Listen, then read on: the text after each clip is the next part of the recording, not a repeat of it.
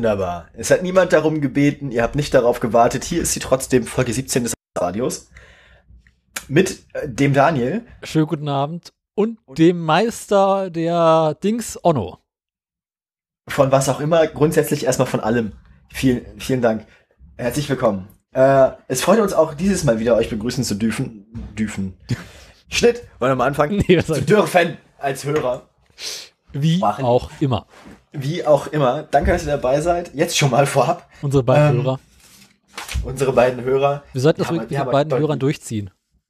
Wir haben, wir haben, ja, ich habe jetzt in der Zwischenzeit auch schon Leute, jetzt zumindest mal reinzuhören, weil ich denen so erzähle, nee, ich habe Dienstagabend keine Zeit zum Beispiel, was machst du denn da? Ja, hier, weiß ich nicht, ich nehme so einen Podcast auf, wie du nimmst einen Podcast auf, und dann gibt man denen halt den Link und dann hören sie da rein und finden es lustig und du bist ein seltsamer Mensch.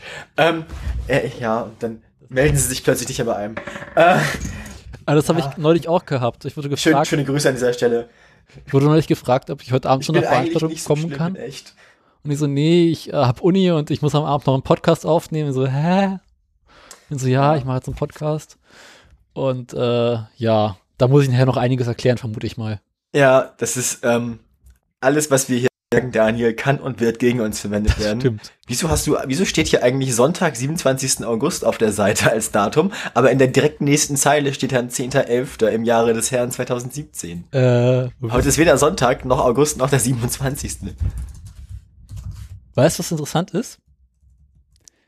Dieser ganze, ganze Überschrift fehlt. Achso, falsches falsche Dokument. Ups. Ich bin durch. Äh, ich muss ja natürlich in sein Auto mal angucken. Äh, das kann ich dir genau sagen, weil ich das da oben nicht editiert habe. Ich habe dieses Dokument am, auf dem iPad erstellt Mhm. und nicht darauf geachtet, dass es oben noch ein Datum gibt. Erstellt hast du es nicht, du hast es äh, geöffnet. Ja, aber ich habe da ein Wir sind schon Thema bei elf erstellt. Seiten. Wir sind schon bei elf Seiten Links und Unsinn. Besser ist. Aber ich fand mich mit im Jahre des Herrn 2017 ganz gut. Mhm. Mhm. Ich dachte mal, mal etwas Heiteres. Ja, ähm, Das, die Seite vorher heißt I, wie medizinisch-psychologische Untersuchung. genau. Yeah. Deswegen Ähm. machen wir auch zum Thema M irgendetwas mit I. Das gefällt mir. Der, die Idee gefällt mir. Ähm, Wir reden über Ideen. fangen wir damit direkt an? Nee, äh, wir müssen machen, wir machen heute Autoradio Express Richtig. vom Kaltstoff auf die Überholspur, denn äh, ich hab's eilig. Wir haben es eilig. Genau. Ähm, Ich habe wir ja noch Folgendes. Veranstaltung, zu der ich muss. Wir hatten am Ende der letzten Folge, in der Mitte der letzten Folge und am Anfang der letzten Folge ähm, um Feedback gebeten. Ja. Mehrfach. Ähm, haben keins bekommen. Wir würden sagen, Ihr wir seid haben uns dem, geeinigt. wir machen. Genau, wir haben uns darauf geeinigt. Keine Antwort ist auch eine Antwort. Das heißt so viel wie entweder schlaft ihr immer ein, bevor wir euch ein Feedback ähm, geben dürfen. An der Stelle können wir eigentlich auch abbrechen. Ähm, ja, es gefällt euch so, wie es ist. Oder dritte Möglichkeit, es ist so furchtbar, ihr nicht in Worte für ähm, fassen könnt. Falls die dritte Möglichkeit ist, Pech gehabt, wir machen jetzt so weiter. Genau, denn wir sind Spitze Ja, vor allem sitzen wir am längeren Hebel, also am Mikrofon. am Mega Mikrofonarm, genau. Das, also, bis ihr uns nicht davon abhaltet oder vom Gegenteil überzeugt, machen wir jetzt einfach so weiter. Ja, ähm, kommen wir direkt. Eine Änderung gibt es heute. Ich habe mich tatsächlich vorbereitet. Woo! Also teilweise. Zehnten Applaus. Äh, kommen wir damit auch direkt zu unseren Inhalten, lieber Daniel. Genau, äh, ganz kurz. Erste Meldung vorab, etwas Heiteres. Ich habe vorhin einen ausbrennenden Peugeot gesehen und mich gefreut. Kommen wir da, so viel zu den News. Ähm, Nein, tatsächlich sind einige Dinge passiert, Jo, ja. ähm, auf die wir eingehen möchten. Ähm, wer fängt denn an? Möchten wir direkt mit den News anfangen? Möchten wir direkt mit den News anfangen? Wie gesagt, Express hier. Genau, dann lass uns den Dinge abspielen.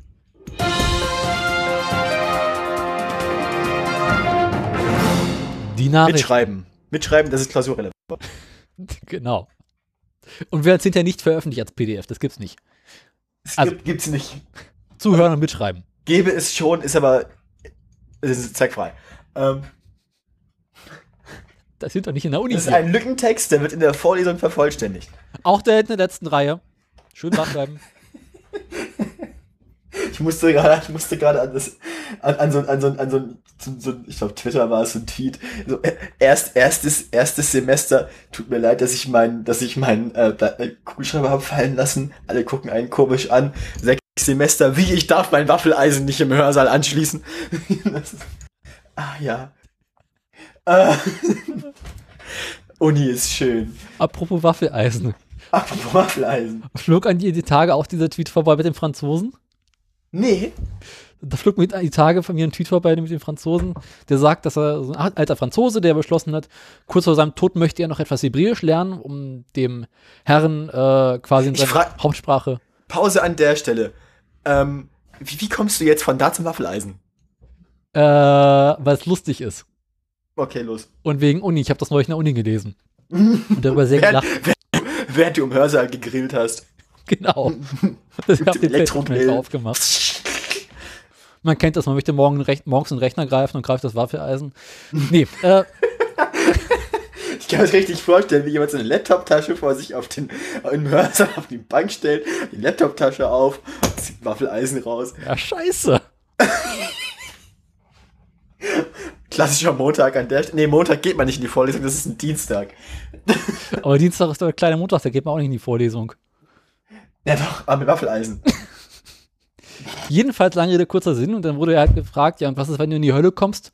Und daraufhin meinte der Franzose halt einfach, naja, ein bisschen Deutsch kann ja jeder.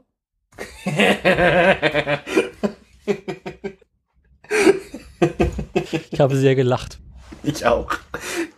Das, gefällt mir. Ja, okay, fangen wir Welt an. Nummer eins, Daniel. Abfahrt.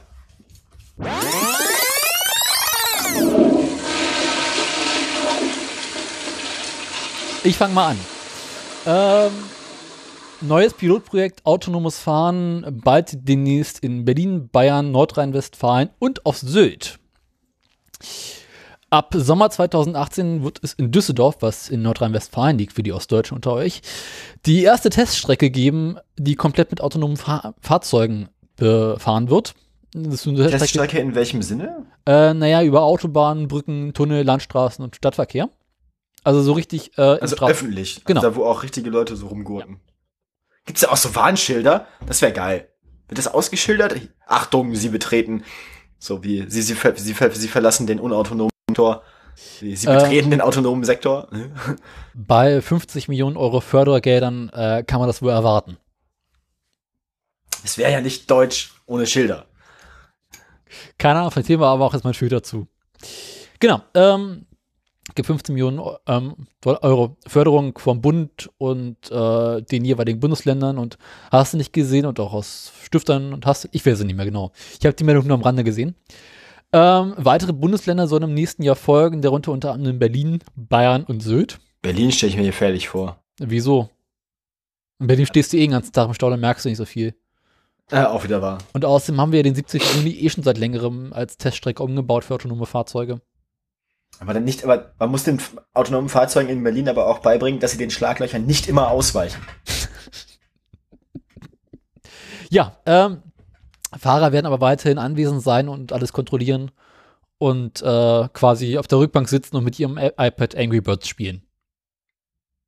Das wäre ja ein Job für mich.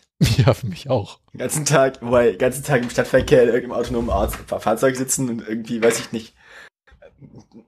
Darf man sich dabei wenigstens volllaufen lassen? Nee, du musst ja Jedes, bei jedem Schlag noch musst du kurz trinken. Na, du musst ja anwesend sein, du musst ja auch aufpassen, dass nicht schief geht. Und es nicht wie mit diesem Bus in Las Vegas endet. Au ja. Hm. Und gleich am ersten Arbeitstag äh, Unfall gehabt, fand ich schön. Ja. Äh, möchtest du weitermachen?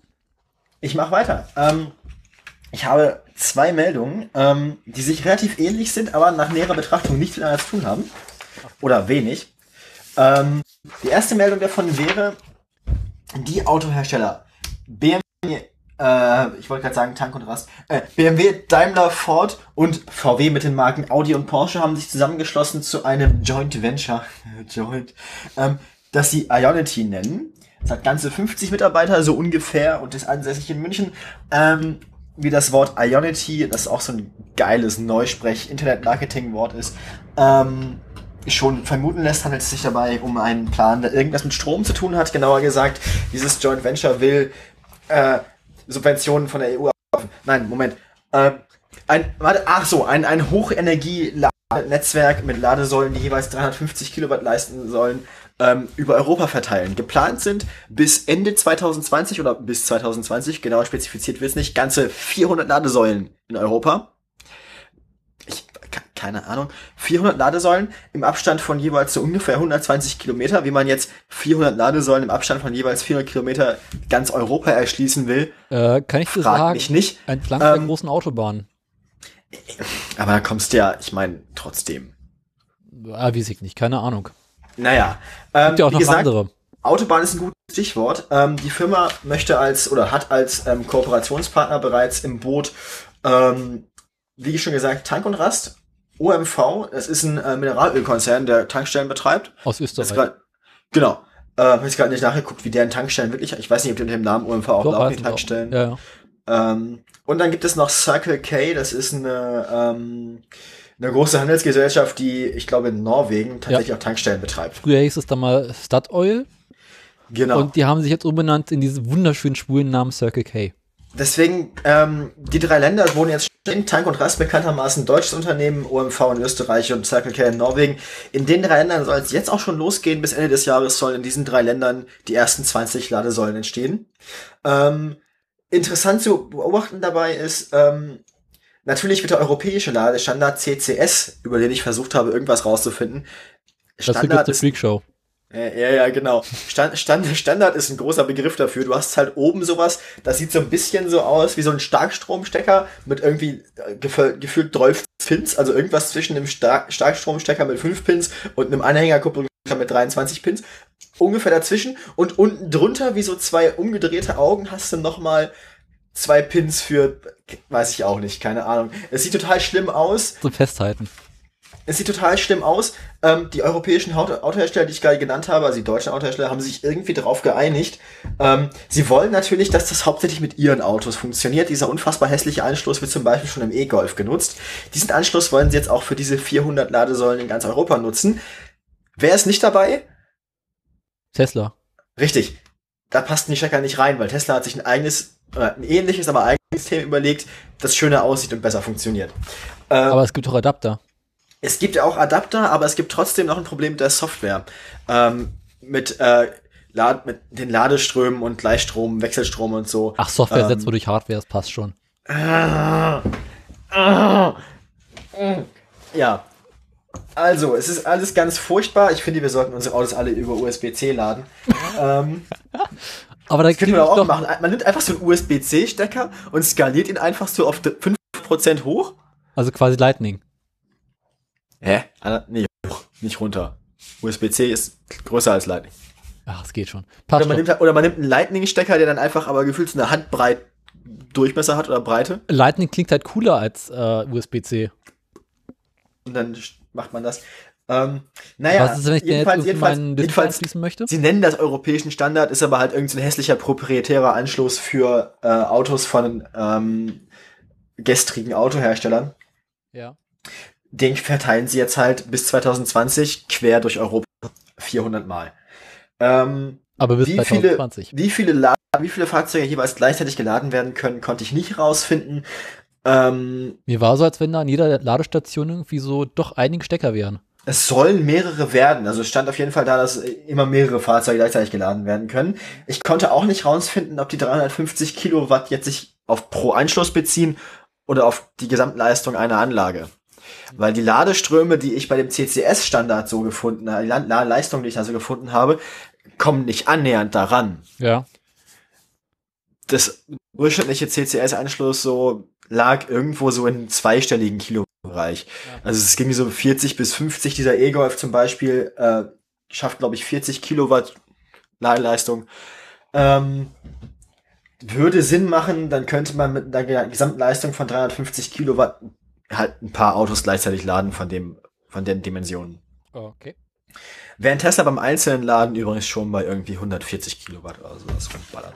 Mit dem Stecker in Version 2.0 wird es dann alles besser. Mhm. Ja, ja.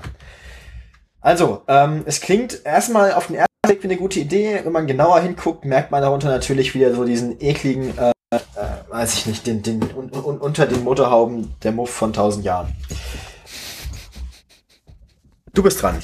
Ja. Äh, eine heitere Meldung aus der Türkei. Oh ja! Der Türke will wieder Autos bauen. Was heißt hier wieder? Lernst du gleich. Erdogan hat die Tage verkündet, dass er ab 2000. Das G ist stumm. Hm? Das G ist stumm. Erdogan. Erdogan, ist mir egal. Der Dings aus der Türkei hat beschlossen, Das dass. ein Ficker vom Bosporus. Bah! Der, der, Entschuldigung, der Irre vom Bosporus hieß. Ich distanziere mich davon. Der, der Irre vom Bosporus sagte. Das ist ein Zitat, ich darf das. Will ab 2021 wieder ein Auto vom, auf den türkischen Markt werfen. Ähm, da schließen sich fünf Das türkische. klingt so ein bisschen wie Trabis. So. ja, so wird es auch aussehen. äh, dazu haben sich äh, fünf große türkische Automobilzulieferer zusammengeschlossen. Äh, ich könnte die jetzt aufzählen, ich lasse es lieber, weil ich kriege die Namen eh nicht zusammen. Die äh, wieder ein eigenes Auto bauen sollen. Was es wird, weiß man nicht. Man weiß bloß, äh, dass es irgendwann kommen soll und dass der Türke es sehr lieben wird. Aha, das Erdomobil. Genau. Die Türkei hat ja in den 1960er Jahren bereits schon mal ein Auto gebaut. Ah, Deswegen wieder. Den sogenannten Anadol. Was ein bisschen aussieht wie ein Lada, einen Wartburg, ein Trabi und einen Volvo. also im Wesentlichen eckig. Eckig mit Rundungen und Plastik Ah. Pappe. Ähm, der jedoch in den 90er Jahren wieder eingestellt wurde. Seitdem hat sich die türkische Automobilindustrie verstärkt in den Zuliefermarkt für europäische und amerikanische Autohersteller äh, eingeklinkt. Uh, für amerikanische klingt auch schon wieder gefährlich. Ja, aber gut, ne? Jedenfalls überhaupt, äh, da soll irgendwas kommen. Ich bin gespannt. Es wird garantiert lustig. Ja, ähm, das klingt so ein bisschen, es wird wahrscheinlich ungefähr so auf dem Niveau firmieren wie die chinesischen Autos. Ja. Ähm, wo sie auch irgendwie vier mit Modellgenerationen gebraucht haben, um die überhaupt mal durch einen europäischen Crashtest zu kriegen. Und dann die Erlaubnis hatten, die hier zu betreiben. Betreiben. Willst du weitermachen? Ich äh, muss wohl, ne? Ich hab, Ja. Habe ich eine Wahl? Ich Ähm, könnte auch weitermachen, aber nee.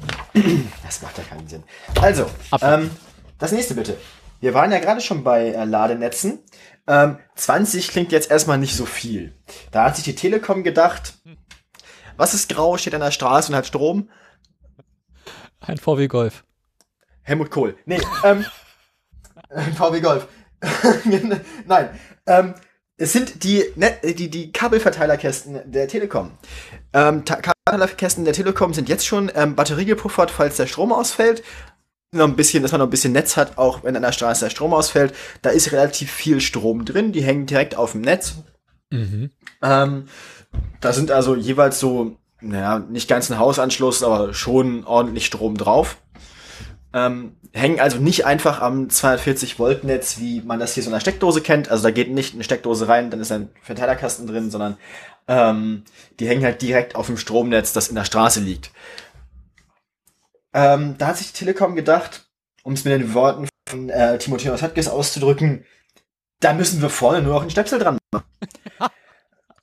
hat er, ja. Ähm, und hat dann aber auch gleich gesagt, dann muss man aber natürlich mit den Städten verhandeln und so. Und äh, hm, wir haben schon mal 12.000 Standorte uns ausgeguckt, wo das funktionieren könnte. Wir möchten dann aber ganz gern, dass die Kommunen für die Parkplätze sorgen, die davor sind. Und wir möchten bitte nichts dafür bezahlen. Und wir möchten es eigentlich nur nachher verkaufen dürfen. Also eigentlich möchte die Telekom äh, weder für den Parkplatz bezahlen, noch für irgendwas bezahlen. Die Telekom möchte viel mehr Fördergelder bekommen dafür, dass sie dieses äh, Stromnetz aufbaut, das Ladenetz. Und außerdem möchte sie natürlich den Strom auch noch verkaufen dürfen. Ja. Also möchten sie das Ganze so, sowohl irgendwie monetarisieren, als auch Fördergelder damit abgreifen. Also man, da, ich habe so den Eindruck, es zieht sich hier so ein Muster durch meine Meldungen. Ich habe die ganze, die ganze Zeit den Eindruck, dass große deutsche Unternehmen aus der Auto- und Telekommunikationsindustrie in dieser Ladenetzsache irgendwie so ihre große Möglichkeit sehen, von der EU und vom deutschen Staat Steuergelder abzugreifen. It's doomed. Das geht alles ganz furchtbar schief. Ja, Ähm, definitiv. ja, wie gesagt, 12.000 geeignete Standorte haben sie schon infiziert. Erste Versuche sollen noch dieses Jahr stattfinden. Also machen sie irgendwie so drei so Modellstromtankstellen und kassieren dafür dann 12 Trillionen Euro Steuergelder. Und dann muss man halt irgendwie sich da hinstellen. Dann kostet das wahrscheinlich ungefähr so viel Geld wie das Telekom-WLAN auch. Ja, und natürlich fürs Internet ja teurer. Naja, klar. Und WLAN gibt's eigentlich an den Ladedosen trotzdem nicht. Doch, wenn du Telekom-Kunde bist. Da darfst muss, wahrscheinlich, wahrscheinlich muss man dann für sein Auto auch noch irgendwie eine mobile das ist wahrscheinlich wie mit dem Handy. Man muss ja auch, muss man dann ähm, in seinem Auto auch noch eine Telekom-SIM-Karte drin haben, damit man sein Auto am Telekom-Netz laden kann. Na, wie mit der neuen Apple Watch. Ja. Kann man dann eigentlich seine neue Apple Watch auch einfach oben auf den Stromkasten legen und es wird geladen? Äh, nein. Das kommt denn noch. Gut, ähm, du bist dran. Ja, ähm, welche Meldung mache ich als nächstes? Ach, ich mache mal die hier. Die ist schön. Äh, eine neue ICCT-Studie hat äh, festgestellt, dass es große Abweichungen beim Verbrauch bei Neufahrzeugen gibt. Also im Allgemeinen ist der Verbrauch bei ähm, Fahrzeugen, die vom Hersteller angegeben werden, wesentlich höher als der Realverbrauch. Mhm. Wer hätte das gedacht? Ist jetzt nichts Neues. Allerdings gibt es nach einer neuesten Studie, also die aus diesem Jahr rausgekommen ist, dass der Verbrauch mittlerweile bei über 40% Abweichung liegt. Also äh, der Hersteller gibt 40% weniger an, als hinterher auf der Straße rauskommt. Oder reingeht. Ja. Äh, was natürlich jetzt bemängelt wird und so weiter und so fort, das Übliche. Aber es gibt dafür auch einen zumindest interessanten Grund, warum das so ist. Und zwar werden die Fahrzeuge ja alle auf Prüfständen getestet und nicht äh, unter Realbedingungen. Also das, aber das, aber, was auch nichts ja, Neues ist. Aber was, also Prüfstand, was soll da schon schief gehen? Interessant ist, weil ich davor nicht wusste, dass seit 2009 die Kfz-Steuer ja auch über den Verbrauch geht. Ja. Und das, hat, das hatten wir beim Flottenverbrauch, glaube ich, schon mal angesprochen, oder nicht? Äh, Habe ich vergessen. Oder warst du da so, warst du da von mir so erotisiert, dass du das nicht gehört hast? Ja. Äh, mein Gehirn schaltete sich ab, dafür schalteten sich andere Teile in meinem Körper ein. Ja, genau. Ähm, da beschließt das Gehirn Blut in Regionen, also Blut vom Gehirn abzuziehen und irgendwo hinzupumpen, wo es mehr Spaß haben kann. Genau. Genau. ja, äh, na jedenfalls, wenn du die Kfz-Steuer über den Verbrauch ermittelst, musst du ja den Verbrauch einheitlich messen können. Das heißt, du kannst halt nicht ein Auto mal eine Stunde über die Straße jagen, um dann zu gucken, wie der Verbrauch ist, weil du musst ja so bei allen Herstellern so gleiche Verbrauchswerte haben, also so Verhältnis zu setzen. Und das kannst du halt nur über Prüfstände machen. Naja, nicht zwingend. Man könnte auch einfach sagen, nimmst dieses Auto und fährst mit einer Durchschnittsgeschwindigkeit eine Runde auf der Nordschleife und das ist der Verbrauch. Fertig.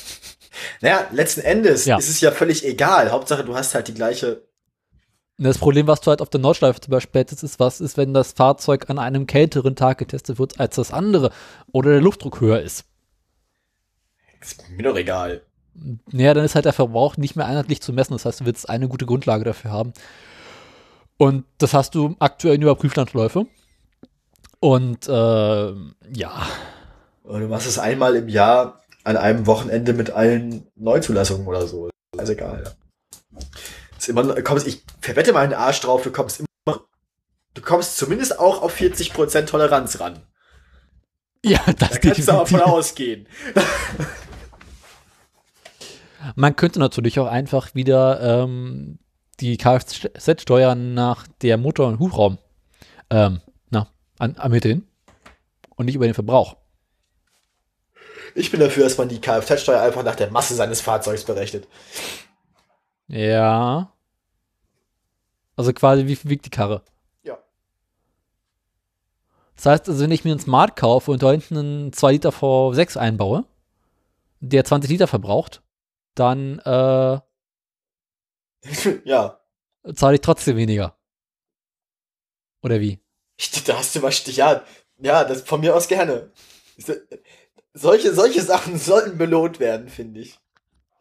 Weil ich gehe davon aus, dass du dich eh in spätestens 14 Tagen damit irgendwo auf der Landstraße um den Baum wickelst. Das sowieso. ich habe letztens mal YouTube-Videos gesehen, da ist es anscheinend irgendwie in Polen zum Volkssport geworden, diesen Polski Fiat äh, Kawasaki-Motoren einzubauen. Das anscheinend ganz gut funktioniert. Äh, schrauben die halt irgendwie so einen Motor aus einer Tausender Ninja in so einer alten, durchgerosteten, in Polen lizenzgefertigten Fiat. Ah, schön. Meister Makar Polski Edition. genau. Und dann sieht man, wie das Ding auspackt und irgendwie so eine Landstraße hochfährt. Das hört sich dabei halt an wie, ja, wie halt ein Rennauto. Total gut. Kommt aber nicht mehr zurück. Ist halt ein One-Way-Ticket. Zurück muss man schieben. Ja. Ja. Äh, hast du noch eine Meldung? Ja, ähm, wir hatten ins Pad so schön noch reingeschrieben, irgendwas ist bestimmt auch wieder mit Uber. Ich habe dann gerade direkt vor der Sendung nochmal äh, bei Google News reingeschrieben, Uber. Stellt sich raus, Meldung von heute. Ich lese mal die Überschrift vor. Eine verlorene Schlacht für Uber. Bam, bam, bam. Ähm, in unserer Serie, äh, es ist ein bisschen der englische Fernsehkrimi, ne? Ja. Äh, in unserer Serie Uber in London hatten wir bereits ähm, äh, die einstweilige Verfügung oder sowas, zumindest das Nicht-Verlängern der Lizenz für Uber in London durch die City of London ähm, besprochen. Ähm, dagegen hatte Uber sich ja jetzt erstmal gewehrt und ähm, über das, über das Auslaufen der Lizenz Ende September, wenn ich mich richtig erinnere, trotzdem weiter seine Fahrzeuge betrieben, seine Fahrer ähm, fahren lassen in äh, Großbritannien, weil halt noch das Gerichtsverfahren anhängig war, weil Uber dagegen geklagt hatte. Aber während des laufenden Verfahrens war die erstmal ungültig, also durften sie auch ohne Lizenz weitermachen. Ähm, so, das Verfahren äh, lief jetzt nicht so gut, sag ich mal. Ähm, ja, suboptimal. Genau. Moment. Muss man ganz was ausschauen, was, welches Verfahren es jetzt genau war. Es gab mehrere Verfahren gegen Uber. Es gab zum Beispiel ein Verfahren gegen Uber von einigen Fahrern, ähm, die dagegen geklagt haben, dass Uber Mindestlöhne nicht einhält, dass Uber keine Sozialleistungen zahlt, dass es keine Versicherung gibt und so weiter. Ähm, dass Uber also gegen das Arbeitsrecht vertritt, äh, ver, ver, ver, verstößt in ähm, Großbritannien. Ähm, Moment. Und um die, klar geht's dabei tatsächlich auch, ähm, hat jetzt also mit der Betriebserlaubnis nicht so viel zu tun. Trotzdem, ähm, trotzdem erfolgt aus diesem, diesem weiteren äh, Urteil eben wegen der Arbeitsgerichts, äh, äh, wegen der Arbeitsgerichtsentscheidung, ähm, dass Uber erstmal ein Problem kriegt in London. Das heißt, Uber ist jetzt erstmal verpflichtet, so lange seine Fahrzeuge nicht zu betreiben, bis diese Arbeitsstandards eingehalten werden, haben natürlich aber erstmal Berufung gegen die Entscheidung des Arbeitsgerichts eingelegt zur nächsthöheren Instanz. Ähm, ist, insgesamt ist es aber wohl so, dass politisch und auch juristisch Uber inzwischen ähm, in Großbritannien an mehreren Fronten der Defensive ist. Also sowohl was die Betriebserlaubnis allgemein in London angeht, als auch was die Arbeitsrechtslage angeht, kriegt Uber wohl langsam in Großbritannien ein Problem. Ähm, man darf gespannt sein, wie das weitergeht. Äh, Moment. Hier unten ist noch das. Ähm, genau, da wird nur noch mal erwähnt, ähm, dass die Lizenz halt nicht mehr gilt. Ja. Okay. Die für die Lizenzvergabe zuständige Stelle, die Gesellschaft Transport for London, hat sich dann nochmal gegen die Verlängerung ausgesprochen. Ähm, es wurde nochmal eine Begründung abgegeben, Uber könne Folgen für die Sicherheit der Öffentlichkeit äh, nicht gewährleisten, denn es sei nicht angemessen in der Lage, seine Dienste in London anzubieten. Ähm, ja, gut, vorher wurde halt äh, mehrfach an dieser Stelle bei dieser London kritisiert, dass die Fahrer nicht überprüft werden, über für ihre Eignung, auf ihre Eignung überprüft werden, die Fahrer sich, äh, die Fahrer auch nicht gemeldet werden, wenn sie gegen Gesetze verstoßen, Fahrer nicht ausreichend ausgebildet sind. Es war von Fällen die Rede geworden, äh, die Rede, die Rede ins Reden gekommen, wo Uber-Fahrer ihre Kunden sexuell belästigt hätten, aber weiter für Uber arbeiten durften und so. Ja, ähm, der allgemeine Londoner Bürger scheint sich aber entgegen seiner Regierung äh, auf die Seite von Uber zu schlagen. Zumindest gibt es eine relativ große Bewegung von Leuten in London, die Uber weiter nutzen wollen, weil es billig. Besser als London Taxi. Ja, andererseits, ähm, ich bin da gespaltener Meinung.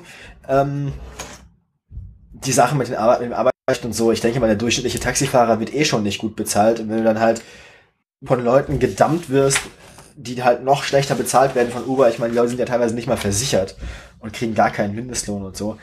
Ähm, also, ich habe mich in die Rechtslage jetzt noch nicht genauer eingelesen, aber ich bin der Meinung, Taxifahrer ist, glaube ich, eh schon nicht so ein geiler Job, aber hat wenigstens noch einen einigermaßen guten Ruf, zumindest bei den Kunden in London. Und wenn diese Taxifahrer jetzt noch darunter leiden müssen, dass andere Unternehmen sich einfach überhaupt nicht an irgendwelche Gesetze halten Ja. äh, und trotz abgelaufener Lizenz einfach weitermachen, denke, irgendwo ist halt auch Schluss und Einsicht auf Seiten von Uber hat man bisher auch nicht erkennen können. Das heißt, Wäre noch schöner. wenn der Betrieb jetzt von Uber aufhören würde in London, würde ich sagen, kein großer Verlust und sie haben es auf jeden Fall selbst zu ver verantworten. Okay. Das soweit meine Meinung, mein Kommentar zu dieser Meldung. Das ist schön. So, äh, mal so Interesse halber, wieso hast du eigentlich die Links in unserem Pad bunt gemacht und, äh, den, Ich wollte auch was beitragen. und den Uber-Artikel unter Kite-Start abgeheftet, also abgelegt? ja, Wieso? warum nicht? Das ist ein Durcheinander hier. Äh, ja, äh, ich habe zum Schluss noch eine heitere Meldung, die zwar äh, prinzipiell erstmal nur etwas mit ähm, Autos am Rande zu tun hat, aber in dem Fall dann tatsächlich doch. Und zwar geht es um künstliche Intelligenz. Wo ist denn hier pink? Ja. Lachsfarben. Mhm. Ja, also, äh, wir wollen ja alle autonome Fahrzeuge haben. Und diese autonomen Fahrzeuge müssen ja irgendwie äh, getestet Waffeleisen und Elektrogrill. Kann ich jetzt mal weitermachen? Ja, also es geht darum, Ich hätte gerne ein autonome fahrendes Waffeleisen. dass diese autonomen Fahrzeuge irgendwie getestet werden und geprüft werden müssen. Mach weiter. Kann, Gehen ich Sie weiter, es gibt hier nichts zu sehen. brauche einen neuen Co-Moderator, meiner ist kaputt. Hängt sich nach dem Kaltstart einfach auf. Lacht nur, lacht nur noch blöd. Einfach auf. Ja, ähm. Also du musst halt diese Programme, die die Fahrzeuge steuern, irgendwie testen und du kannst halt nicht den ganzen Tag deine Fahrzeuge irgendwie auf der Straße rumfahren lassen, weil es irgendwie unschön. Das heißt, du musst deine Fahrzeuge irgendwie in Simulatoren testen und die, die ganze Software dazu. Und dafür musst du die Simulationen entwickeln und bauen und die müssen halt die Fahrzeuge durch eine Welt durchschieben und fahren und die müssen halt auf Verkehrssituationen reagieren. Aber äh, das ist halt umständlich, nicht perfekt, weil die entspannterweise dann immer nur eine Landstraße entlang fahren, wo halt nicht los ist. Ah, Und da hat man sich gesagt, Mensch, es gibt doch mittlerweile richtig viele gute Computerspiele, die mit offener Welt und äh, Autoverkehr und allem möglichen unter, ähm, bitte nicht. Sag, sag mir nicht, und äh, dass jetzt, dass er jetzt irgendwo die, dass da jetzt irgendwann der Tesla Autopilot jetzt äh, irgendwo auf einem GTA Online Server durch die Gegend eiert. doch. Geil! Das gefällt mir. Da- Aber ganz ehrlich, wenn, wenn dieser Autopilot es schafft, auf einem durchschnittlich bevölkerten GTA Online Server von A nach B zu kommen, ohne in der Zwischenzeit von einem Panzer überrollt zu werden. Weil Straßenverkehr in GTA ist ja jetzt, was die Unberechenbarkeit angeht, nochmal eine ganz eigene Klasse, auch im Ja. Vergleich zum normalen Straßenverkehr. Auch Beim von normalen Straßenverkehr. Im, genau, im, ja klar, von Seiten der menschlichen Teilnehmer halt. Weil der durchschnittliche menschliche Teilnehmer im allgemeinen Straßenverkehr verhält sich deutlich zivilisierter als der durchschnittliche GTA Online-Spieler. Das, wie gesagt, mit dem Panzer überrollt war kein Scherz. Das ist halt. Ja. Das Beste daran sind eigentlich die Polizeiautos, die von überall her angeschwärmt kommen und sich halt auch nicht verhalten wie normale Polizeiautos. Also, Ja, also was, nehmen, was sie halt machen ist, ähm, sie benutzen verschiedenste LKW. Das heißt, sie simulieren quasi die physikalischen Eigenschaften von einem ähm, 18-rädrigen Fahrzeug, welches ähm, 50.000 äh, Kannen Bier mit 120 Sachen den Highway ähm, runterfährt. Pisswasser heißt es übrigens im Spiel. Hm? Ähm, Was, wie heißt es? die, die, die Biermarke im Spiel, die auf den Autos draufsteht, ist äh, Pisswasser. Das wird jedenfalls so tra äh, trainiert. Und das ähm, schubsen sie halt nach GTA rein und lassen es halt die Straßen entlang fahren. Das heißt, man kann jetzt tatsächlich quasi mehr oder weniger als GTA-Spieler irgendwie zu, zu, zum Allgemeinwohl beitragen. Äh, nein. Das ist aber natürlich immer noch auf einem abgeschlossenen System, also das wird oh. über GTA Online sein. Und du wirst jetzt nicht GTA spielen können und damit der künstlichen Intelligenz helfen, sondern was sie halt machen, ist, sie schubsen die künstliche Intelligenz auf das Spiel als, rauf. Als Fahrer, ja, okay, ja, also als Spieler quasi. Genau. Ja. Sagen also, äh, fahren wir von da nach da. Gut, aber wenn sie eh ein Interface für einen Spielercharakter haben, also für ein Spielercharakter gesteuertes Fahrzeug, dann würde es halt auch keinen Unterschied machen, das Ding jetzt noch mit GTA Online zu verbinden. Also das geht. Das würde tatsächlich funktionieren. Könnte man machen, wäre dann noch lustiger.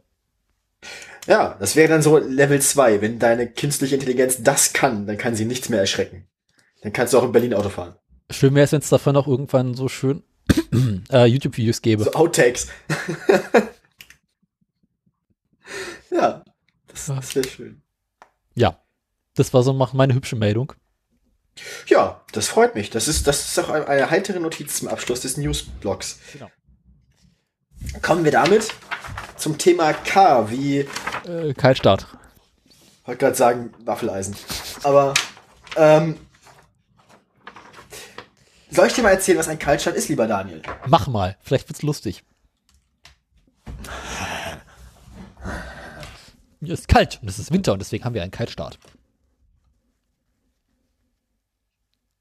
Ja, das stimmt. Es ist tatsächlich kalt. Und draußen war es eben auch nass und nicht oh. kalt zu Hause angekommen. Irgendwie ähm, ähnlich.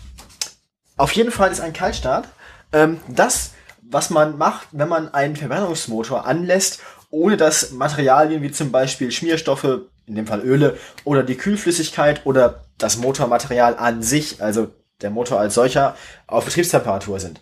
Das heißt. Das ähm, Gegenteil von einem Warmstart. Richtig. Im Sommer ist eigentlich normalerweise jeder Start auch ein Kaltstart, weil die Betriebstemperatur liegt ja auch über der normalen äh, Temperatur, Außentemperatur. Ja. Ein Kaltstart wird aber dann besonders relevant, äh, es wird immer relevanter, je weiter sich die Ruhetemperatur des Fahrzeugs von der Betriebstemperatur entfernt. Ähm, interessant wird's dann so ab 5 Grad und abwärts. Genau. Um den Gefrierpunkt rum. Probleme, die dabei auftreten, sind folgende. Ähm, ganze Schmierstoffe, die Öle sind viel dickflüssiger. Ähm, Maße und Toleranzen im Motor ändern sich natürlich auch, weil der Motor Ausdehnung und Zusammenziehen von Metallen, wenn der Motor kalt ist, hat man andere Toleranzen.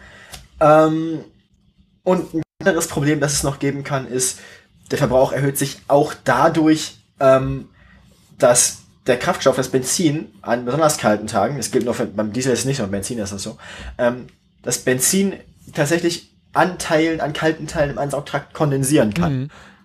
Das heißt, das Gemisch muss anders vorbereitet werden, damit es tatsächlich benutzt werden kann. Das ist aber auch tatsächlich nur bei so Fahrzeugen mit Vergaser- oder Saugrohreinspritzung ein Problem. Ja klar, aber Direktanspritzung ist irrelevant. Genau, das ist nahezu irrelevant. Ja. Ähm, eine ja. andere Sache wäre noch, dass das Öl natürlich, wenn der Motor lange Standzeit hatte, einfach aus dem Motor läuft oder unten im Motor ist, sich sammelt ähm, das heißt, es ist nicht nur, ähm, dass das Öl dickflüssiger wird, sondern es ist auch einfach weniger da, wo es hingehört. Ja. Das heißt, man hat weniger und dickflüssigeres Öl. Ähm, das heißt, bei Hochleistungsmotoren und so oder bei überhaupt äh, Motoren in Sportwagen und Motorrädern kann man auch einfach ein Haltbarkeitsproblem kriegen. Also man hat nicht nur ein, Gebrauchs-, äh, ein Verbrauchsproblem, sondern ähm, wenn man einen Motor von einem Motorrad direkt aus der Kälte raus volles Rohr laufen lässt und das zu kann es einem passieren, dass die Lager erstmal ungeschmiert laufen und dann schon sehr schnell, dann kriegt man sehr schnell Lagerschäden. Jo, hast halt einen sehr schnellen Schaden im Fahrzeug. Deswegen sind insbesondere häufige Kaltstarts ein großes Problem für Fahrzeuge. Ja, genau. Äh, natürlich kann man, muss man das, das, muss man das Motorrad irgendwie anlassen, weil man jetzt ja keine Möglichkeit ist, irgendwie vorzuwärmen. Doch, könnte man. Macht man nur nicht. Man, ähm, man könnte. Man könnte. Aber es gibt halt keine conveniente Möglichkeit, das zu machen. Also in Skandinavien ähm. ist in Fahrzeugen relativ häufig sogenannte Zusatzheizung eingebaut, die dann mit einem kleinen Stecker vorne im, in, einer, in einer Stoßstange mit dem üblichen Heimnetz zu Hause mit 32 Volt vorgewärmt werden können. dann hast du entweder so eine Art Tauchsieder in deinem Kühlwassersystem oder so einen Heizstab, der an den Motorblock geschraubt wird und quasi morgens, bevor du losfährst, den Wagen mal so eine halbe, dreiviertel Stunde lang vorwärmt. Ähnliches kann man auch machen mit, mit Standheizung. Da wird ja. aber halt äh, das Benzin vom Fahrzeug selber verbrannt. Wir haben schon mal den Wagen vor. Ähm, ja, so, so ähnlich habe ich ähm, auch das aus, aus der Formel 1 zu erzählen sozusagen. Ähm, da wird das bei jedem Start gemacht. Ähm, Motoren sind mit so geringen Toleranzen gefertigt, ähm, dass man sie quasi, äh, und mit so hoher Verdichtung und so weiter, dass sie, man würde, wenn man den Motor kalt anlassen würde, sofort einen Fresser haben. Ja. Also, Wenn du überhaupt angelassen bekommst. würdest du ihn wahrscheinlich mit genug Gewalt durchgedreht bekommen, dann wäre er halt sofort kaputt. Aber gut, Ähm. der Formel 1 Motor ist eh immer sofort kaputt. Richtig.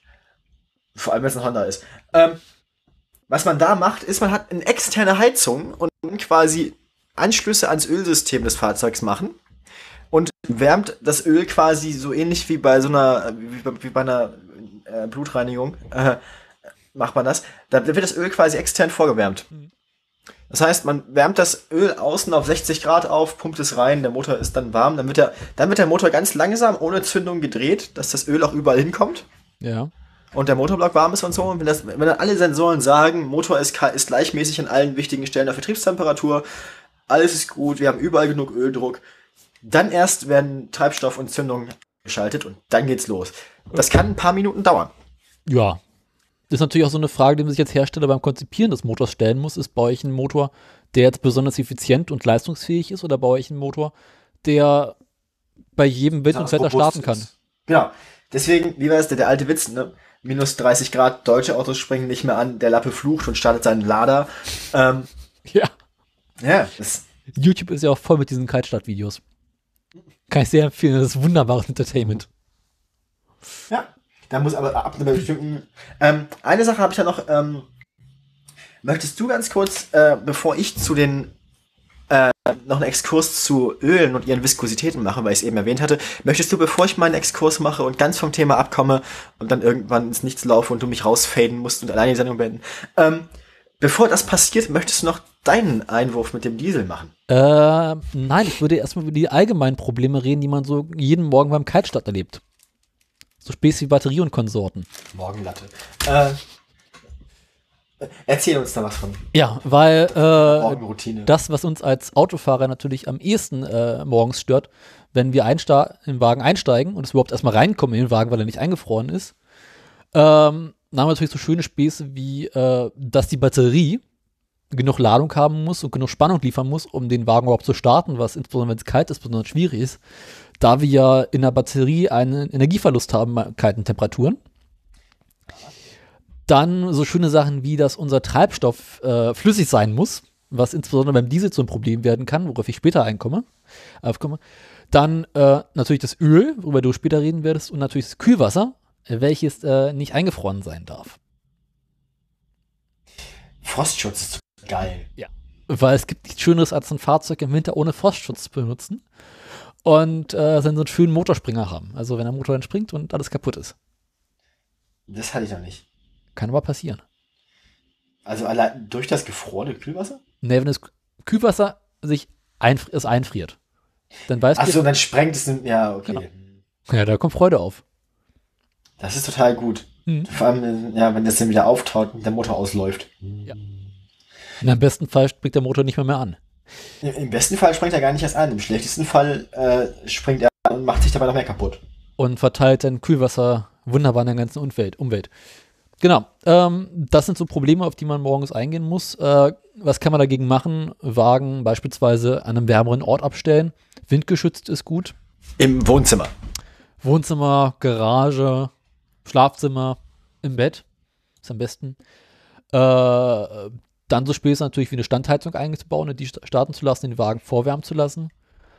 Äh, natürlich. Kam, Kamin im weiß- Auto bringt sich an. Hm?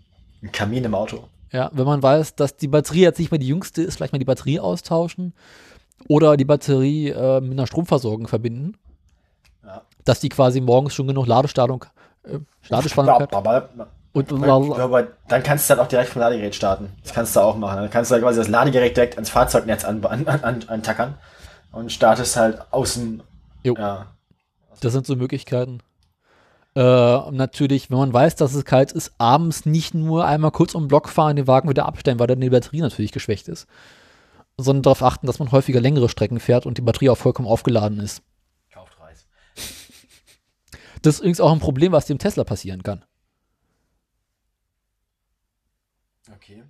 Weil wenn es so richtig schön kalt ist und der Wagen über Nacht nicht am äh, Batteriesystem war, hast du halt morgens wesentlich weniger Reichweite. Ja, okay, das ist richtig, aber der, das ganze Nutzungskonzept des Teslas sagt ja eigentlich, dass du ihn jeden Abend das Ladegerät hängst. In der Regel. In der Regel. Es gibt aber auch durchaus Orte, wo du dein Fahrzeug nicht abends aufladen kannst. Ja, gut, aber. Ja, gut, ja. Aber wenn du dein Fahrzeug abends eh in der Steckdose anstellst, hast du morgens sogar ein vorgewärmtes Auto. Weil kannst du dem Auto sagen, halt schon mal vor. Mach, mach, mach schon mal die Sitzheizung an. Ja, und mach mal, Mach- wärm mein Fahrzeug Und, vor. und wir haben das Waffeleisen vor. Ja, ich möchte Fritten essen. Ähm, und mach mal die Scheiben frei.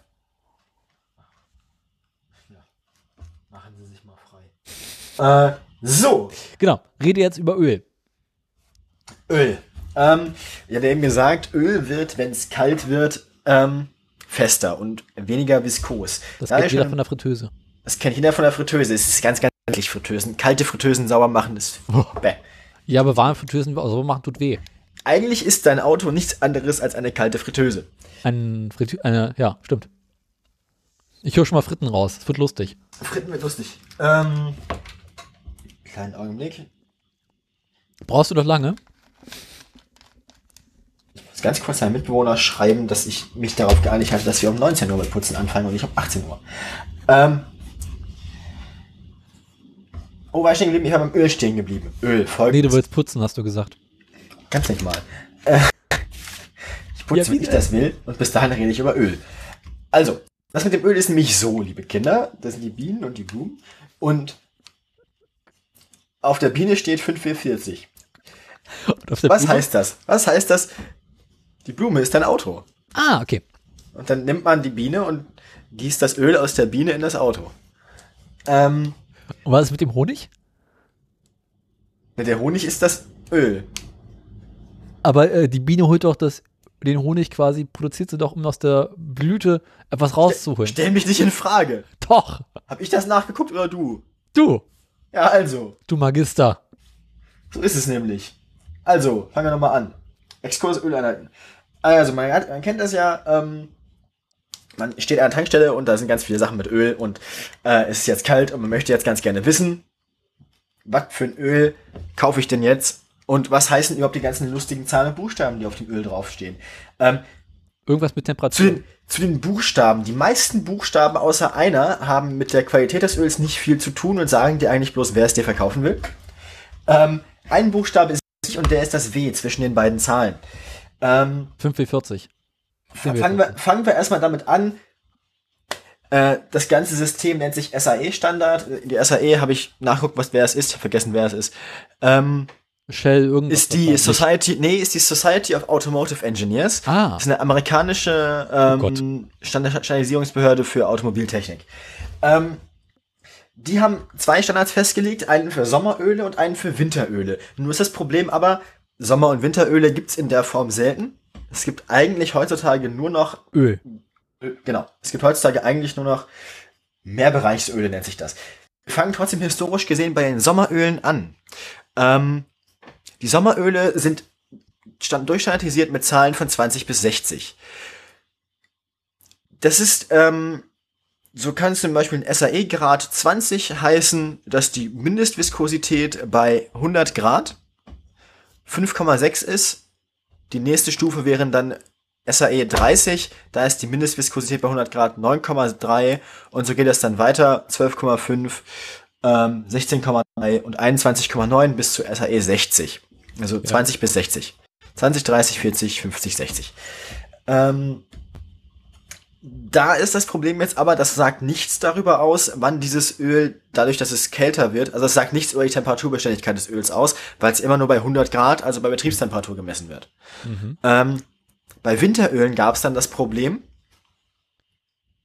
es ist zwar schön und gut, wenn dein Öl SAE 30 hat und bei 100 Grad eine Viskosität von 9,3, also sehr flüssig ist, ähm, aber dann bei 5 Grad schon fest ist Ja. wie Frittenfett halt. Ähm, es hilft einem nicht weiter. Nach diesem Standard würde sich Fritteusenfett auch wunderbar als Öl eignen für einen Motor, weil bei 100 Grad ist ja flüssig und hat eine einigermaßen einständige Viskosität. Da macht man jetzt folgendes. Es gibt einen zweiten Faktor aus dem SAE-Standard, das ist der Winterölstandard, äh, Winterölfaktor. Der sagt dir, ähm, bis zu welcher Temperatur, also bis von oben nach unten gesehen, bis zu welcher Temperatur das Öl noch äh, pump pumpfertig ist. Mhm. Ähm, das geht dann los ähm, bei minus, Moment, das hatte ich, das, das ist mein Dings weg. Äh, also es sagt einem im Prinzip aus, bis zu wie viel das, wie das noch pumpfähig ist. 5 W, W für Winter an der Stelle, dafür steht das W in dem W-Standard. Ah. Ähm, 5 W hieße zum Beispiel, dass dein Öl bis minus 35 Grad noch pumpfähig ist. Mhm. Also durch eine normale Automobilölpumpe noch Du machst komische Geräusche. förderfähig ist. War keine Absicht. Du machst immer noch komische Geräusche. Was mache ich für komische Geräusche? Ja, wenn ich das wüsste, ist es so ein Knack, Knack, Knattern. Ja, ich höre das auch, aber ich weiß nicht, was das ist. Ah, das ist die NSA. Jetzt ist es weg. Ach, egal, erzähl weiter. Ja. Also, 5W heißt also in dem Fall, dass es bei minus 35 Grad noch pumpfähig ist. 40 hieße, dass es bei 100 Grad eine Viskosität von 12,5 hat. Äh, gemeint ist hier für die Ingenieure und Physiker unter euch die kinematische Viskosität, nicht die dynamische. Gemessen wird das Ganze also in Millimeter, äh, also in Fläche pro Zeit. In dem Fall hier ähm, sind hier gemeint als Einheit 12,5 Millimeter hoch 2, also Quadratmillimeter pro Sekunde. Mhm. Die Einheit ergibt sich daraus, dass die messbare dynamische Viskosität ähm, eine ganz, ganz komische Einheit hat, die noch irgendwie mit Masse und sowas ist. Und für die kinematische äh, Viskosität rechnet man noch die Dichte mit rein, wodurch sich die Masse wieder rausrechnet und dann kriegt man halt so eine komische Einheit äh, Fläche über Zeit. Äh, das habe ich versucht rauszufinden, aber dann hatte ich keine Lust mehr. Da hast du Das war mir dann zu kompliziert und habe ich gedacht, ich studiere jetzt Germanistik und nicht mehr Ingenieurswesen. Ich lasse jetzt. So, Ähm, ja. so viel dazu. Da deuten die Zahlen auf euren Ölflaschen. Jetzt aber mal so ein bisschen realitätsnah. Ich habe bei mir im Keller ein Öl zu stehen, da steht drauf 0W40, glaube ich. Zum. Mhm. Was heißt das? Moment, Motoröl. Ich schaue das ganz kurz mal nach. Die 40 hatten wir gerade schon. Die 40 steht bei dem Fall, ähm, also eine Sache noch vergessen zu erwähnen, für die Mehrbereichsöle haben sie sich dann gedacht, wir haben jetzt hier so zwei Werte, die beide wichtig sind. Wir pappen die einfach zusammen. Das heißt, die Zahl vorne vor dem W inklusive des Ws ist dieser Winterölstandard, bis wann es noch pumpfähig ist. Die Zahl danach ist die klassische Sommerölzahl für die Viskosität bei 100 Grad. Ähm, in der SAE-Klassifikation, du hast gerade gesagt, du hast ein Öl, steht drauf 0W. 0W40, genau. Das ist, ähm, die Standards gehen von 0W, 5W, 10W bis zu 25W ähm, und bedeuten eine Pumpfähigkeit äh, auch in Fünfer-Schritten. Das heißt, bei 25W hast du 15 Grad, minus 15 Grad, wo es noch pumpfähig ist. Mhm. In Fünfer-Schritten runter, 0W, minus W-Zahlen gibt's nicht. 0W ist das, das Schlimmste, was auch, ähm, das, also der, der schlimmste Fall, der noch klassifiziert ist. Das heißt, dein Öl im Keller ist auch bei minus 40 Grad noch äh, förderlich. Ja. Die 40, wie schon gesagt, bei 100 Grad hat Öl eine Viskosität von 12,5 äh, Millimeter Quadrat pro Sekunde. Ist eine durchschnittliche Viskosität. Es gibt jetzt noch leichtere Öle, also flüssigere Öle, 30, 20 äh, und SAE 16.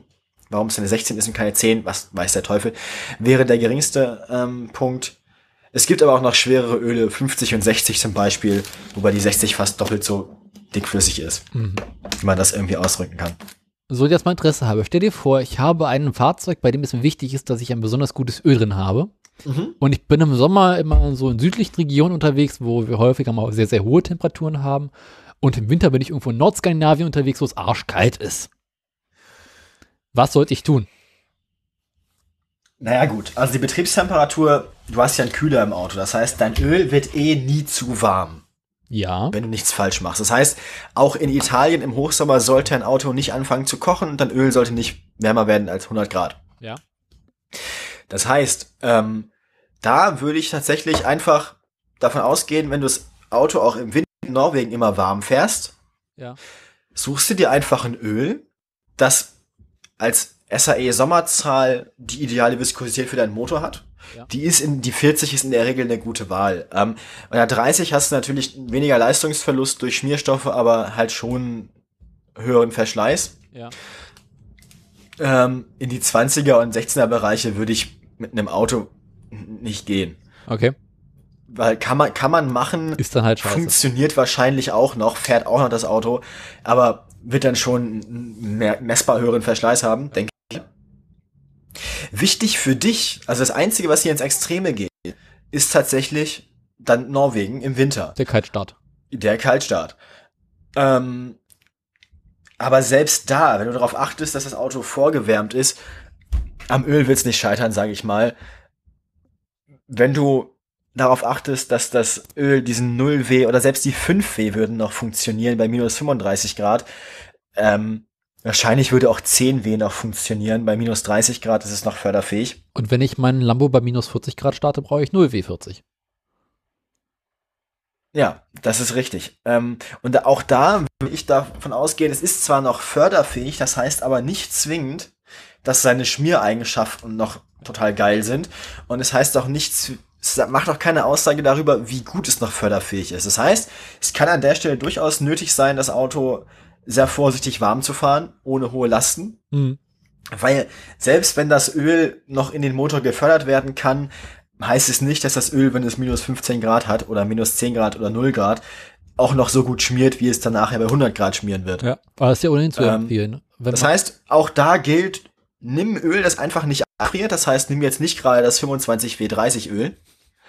Ähm, und achte darauf, dass du das Auto ordentlich warm fährst. Und sobald deine Temperaturanzeige dir anzeigt, du bist im grünen Bereich, gib ihm eine.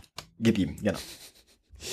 Ja, es ist ohnehin zu empfehlen, wenn der Wagen kalt ist, also man Kaltstart macht, ähm, vorsichtig losfahren, nicht zu viel Gas geben, nicht zu viel Last. Äh, eher etwas höhere Tep ähm, Drehzahlen als niedrige. Man kann problemlos bis zu 3000 Touren gehen. Wenn man halt einen Motor hat, der das aushält.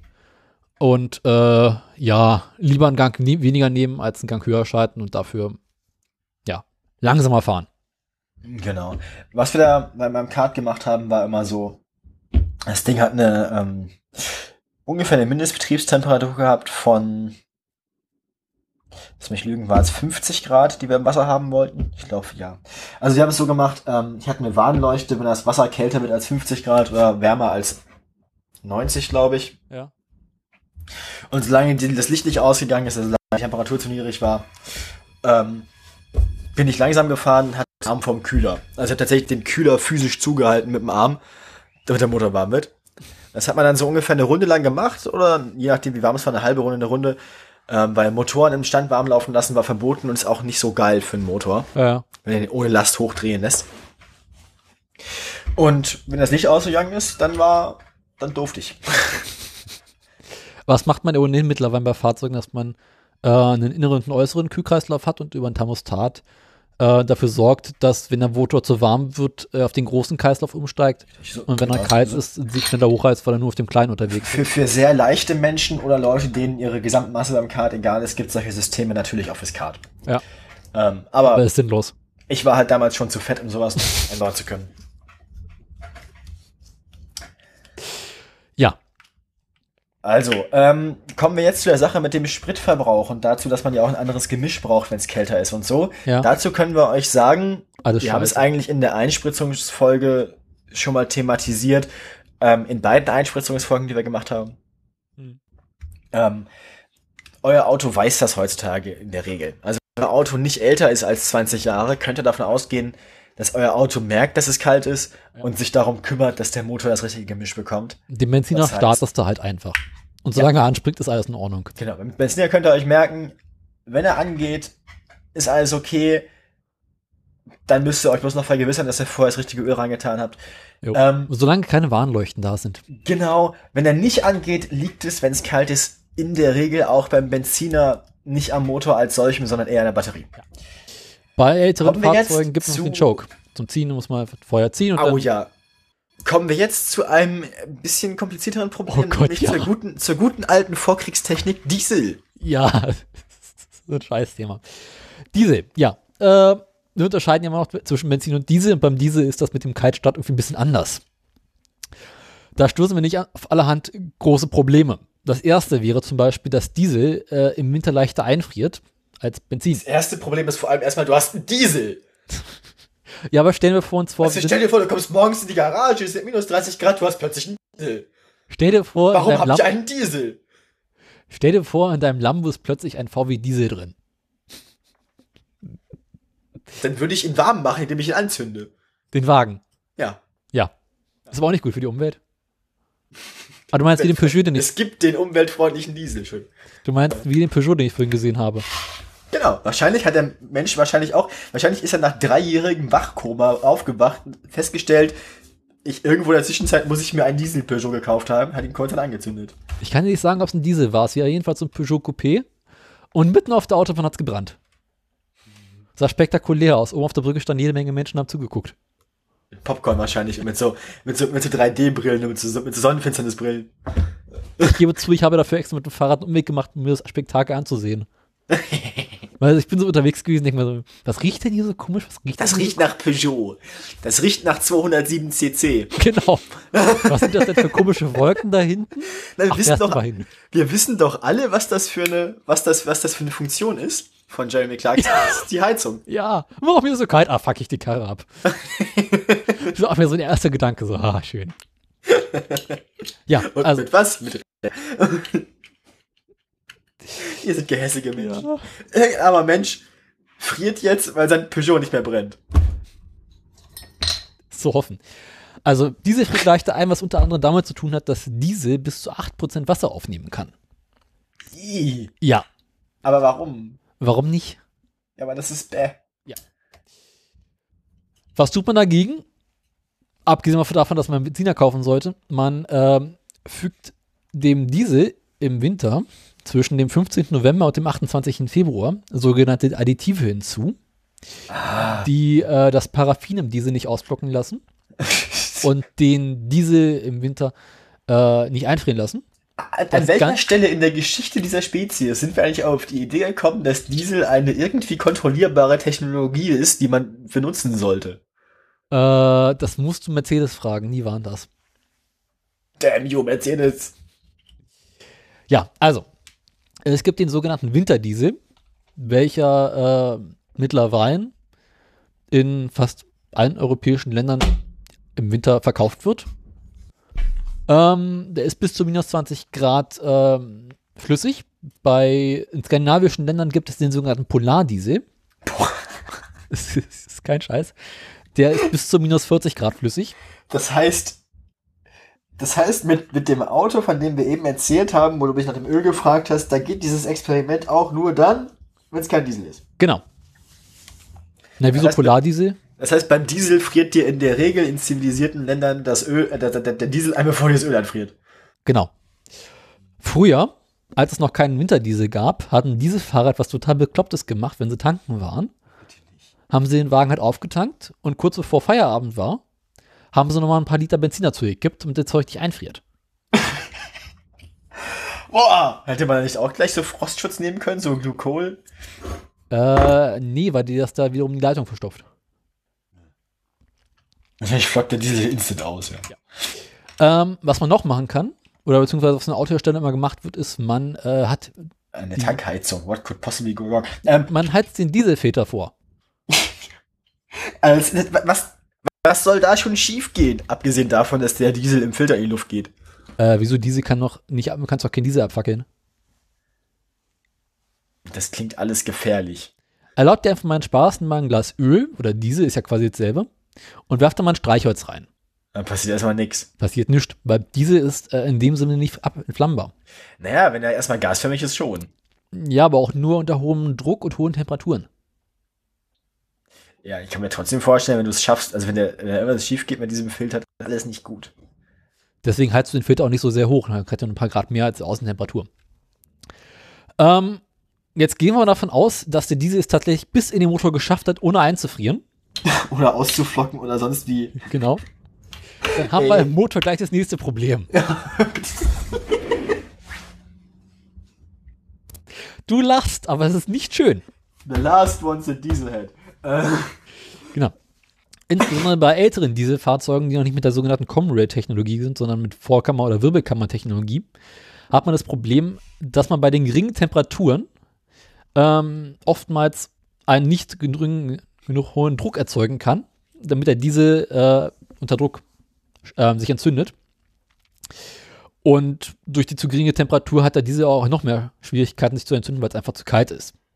Dazu kommt noch, dass man beim kalten Dieselfahrzeug eine höhere Starterdrehzahl braucht, um das Zeug überhaupt entzünden zu können.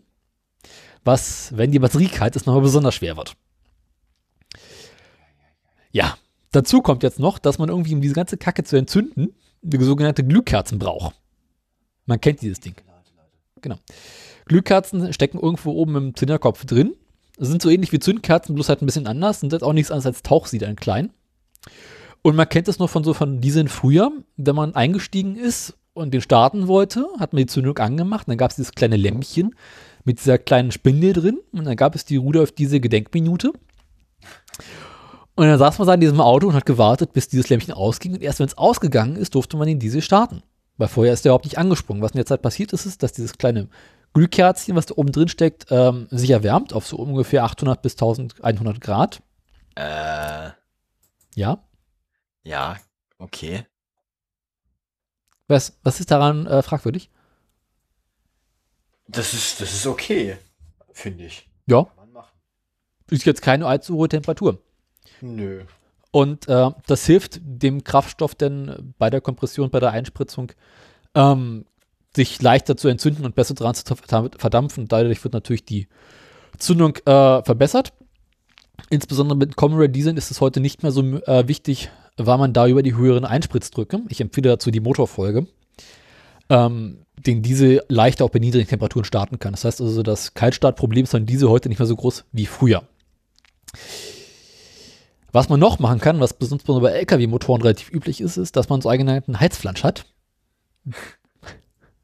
Fand ich auch hübsch, wo äh, im Luftansaugtrakt quasi so eine Art Heizdecke ist, die ähm, die Ansaugluft erwärmt. Willst du mal einen Heizflansch sehen? Ja, ist an sich nichts anderes als ein Föhn. Ich, ich sag doch, Waffeleisen. Die Glück ist im Prinzip nichts anderes als ein kleines Waffeleisen. Nein, ein Tauchsieder.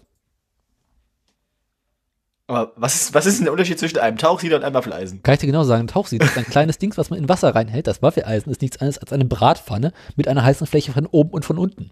Und Riffeln drin. Jetzt habe ich Bock auf Waffeln.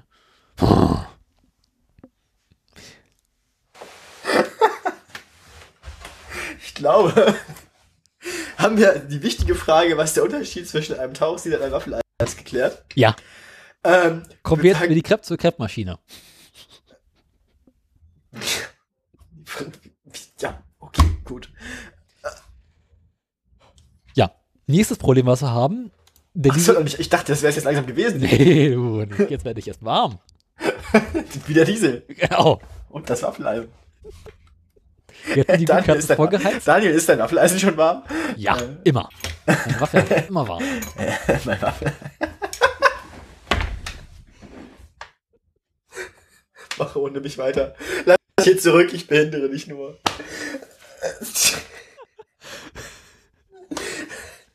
Ich muss noch mal kurz auf die Glühkerzen zurückkommen, weil mir da gerade was eingefallen ist. Alles klar, okay, gut.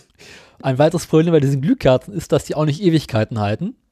Ebenso wie äh, Zündkerzen. Das Problem bei Glühkerzen ist, dass sie im Allgemeinen länger halten als Zündkerzen und dementsprechend seltener ausgetauscht werden müssen. Das heißt also, denn diese ist im Allgemeinen schon wesentlich älter, wenn die Zündkerzen die Grätsche machen. Und die, Zünd die Glühkerzen sind so fest in den Block eingebaut und eingeschraubt, dass man sie oftmals äh, beim Austauschen nicht mehr ohne Probleme herausbekommt. Und ähm, Wieso, Du musst, das Auto, musst die bloß lösen und dann musst du alle Teile, die im Weg sind, aus dem Weg nehmen. Dann musst du das Auto umdrehen und schütteln. Nee, die Glühkerzen äh, sind quasi durch die hohen Temperaturen und die langen Jahre quasi komplett mit dem Motorblock vereint. Oder beziehungsweise zumindest mit der, ähm, na, Dings, Zylinderkopf vereint. Okay. Das heißt, man kriegt sie nicht mehr raus, ohne zumindest das Ge- äh, Gewinde im Zylinderkopf zu zerstören. Das heißt, es kann dir Dann passieren, den Zylinderkopf kaputt. genau, das heißt, es kann dir passieren, dass, äh, wenn die Glühkerzen das Zeitliche segnen, der Wagen auch das Zeitliche segnet. Ja.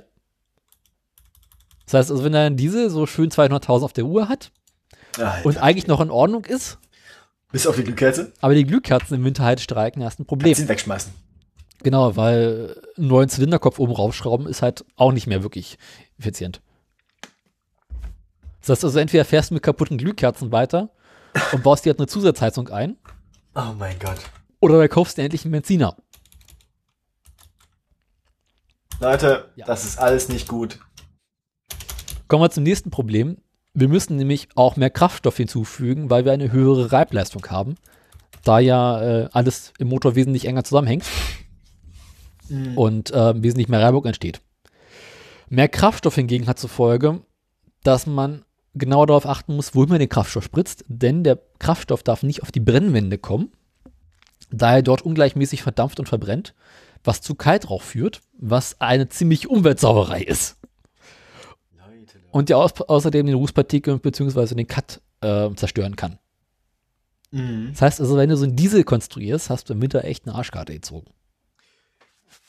Ja, liebe Kinder, kauft euch keinen Diesel, wenn ihr vorhabt, im Auto zu fahren. Mhm. Wollen wir jetzt noch über Kraftstoff und Kondenswasser im Öl reden? Ja, lieber Daniel, das möchte ich gerne mit dir tun. Hast du etwas dazu zu sagen?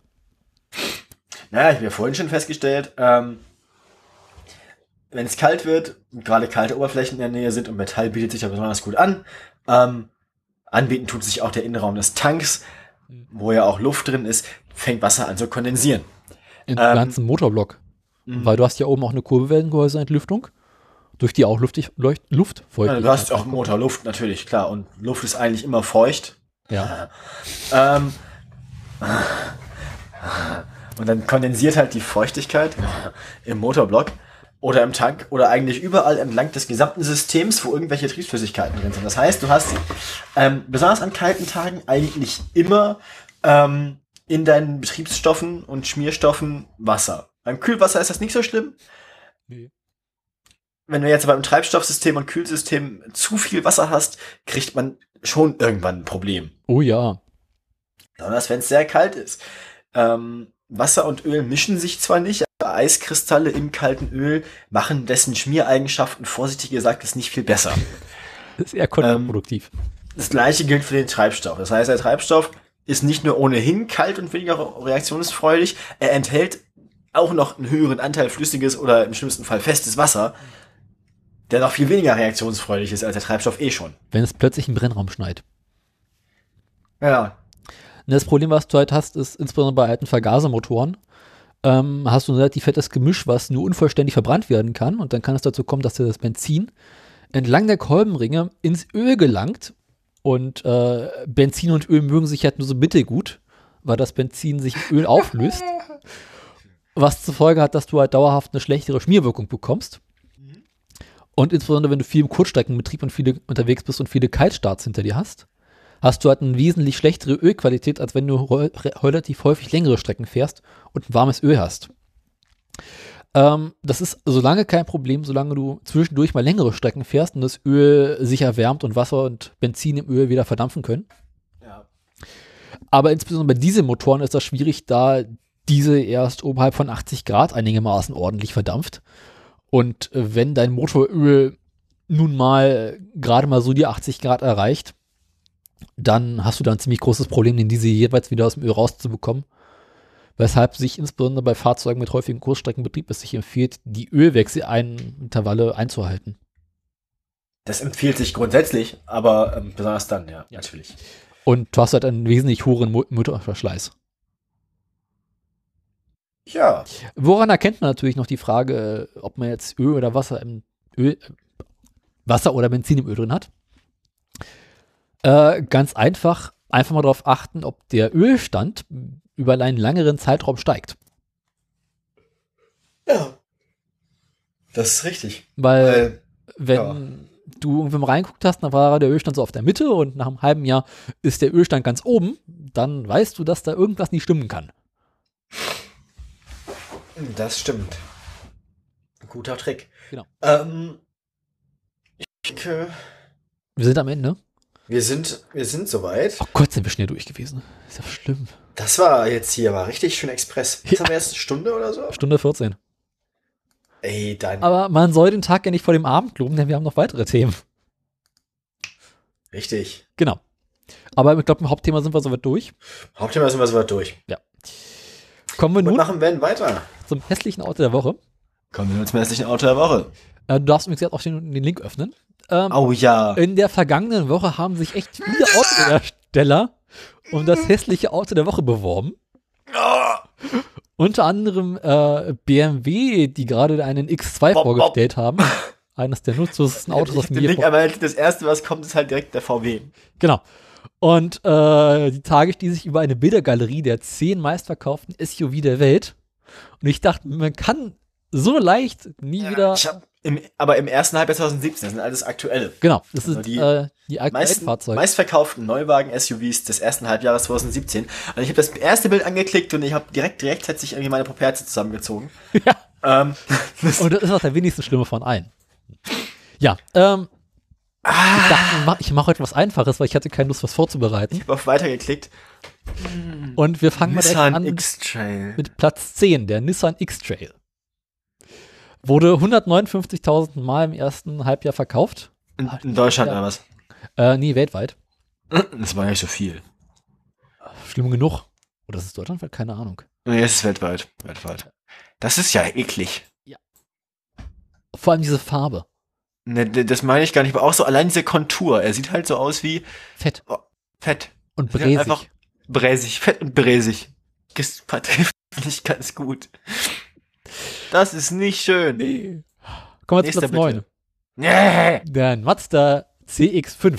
Sieht halt aus ein bisschen so aus, als hätten sie sich irgendwie vermessen, so als hätten sie irgendwo einen Einheitenfehler drin gehabt und das Auto einfach doppelt so groß gebaut, wie es eigentlich gedacht war. Na, vor allem diese riesengroße Kühlergrill und die viel zu kleinen Lampen links und rechts. Das wie gesagt, es sieht einfach so aus, als hätten sie das Auto versehentlich zu groß gebaut. We need more air. Wurde aber auch unwesentlich häufiger äh, verkauft als der äh, Nissan, denn er wurde nur 160.000 Mal verkauft. Ich habe wieder auf weitergeklickt, das war ein Fehler. Äh, oh ja. Den Kia Sportage, den zeigen sie uns schon absichtlich nur von hinten. Wahrscheinlich ist das eine Schokoladenseite und allein die sieht schon aus wie irgendwie, das sieht aus wie so ein feuchter Traum aus einem Transformers-Movie. Daraus kann man bestimmt irgendwie total gut irgendwie den, den roten Krieger des Verderbens basteln. Alles nur Plastik und Pappe. Äh, Sie, er wäre bestimmt bei den Bösen. Ja. Und vor allem, was ist das mit diesen komischen Heckleuchten und der Wagenfarbe? Es passt irgendwie nicht. Es beißt sich. Warum, wenn man damit eh nicht im Gelände fährt? Ich meine, sie haben hinten so einen, so einen, so einen stilisierten Unterbodenschutz, Ja. der A, nicht unter den Unterboden geht und B, ist er aus Plastik. Also es ist quasi einfach nur ein in Silber abgesetztes Plastikteil an der Plastik-Heck-Stoßstange, Ja. Das überhaupt nichts Strukturelles beiträgt. Und es ist einfach nur so, weil irgendwer hat mal ein Foto von einem äh, VW-Siegerfahrzeug von der Rallye Dakar gesehen und da sieht man hinten auch immer dieses silberne Ding und keiner hat darüber nachgedacht, was es eigentlich ist. Bei dem VW von der Dakar geht das Ding nämlich bis unter das Auto runter und sorgt dafür, dass irgendwie keine Steine irgendwie in den Tank durchschlagen. Stattdessen hat man äh, links und rechts noch Auspuffrohre, die noch tiefer sind als dieses Schutzblech. Völlig, völlig Bullshit. Das ist so bekloppt. Ah! Wurde deswegen gerade nur 174.000 Mal verkauft. Ich hab wieder auf weitergeklickt. Platz 7. Oh. Wir waren ja eben bei Fett und Bräsig, ne? Nissan. Nissan Rogue verkauft er nur in den USA. Die US-amerikanische Version des Nissan X-Trail. Ja. Und der ist noch hässlicher. Noch hässlicher als der eh schon Ja. fette und bräsige andere X-Trail.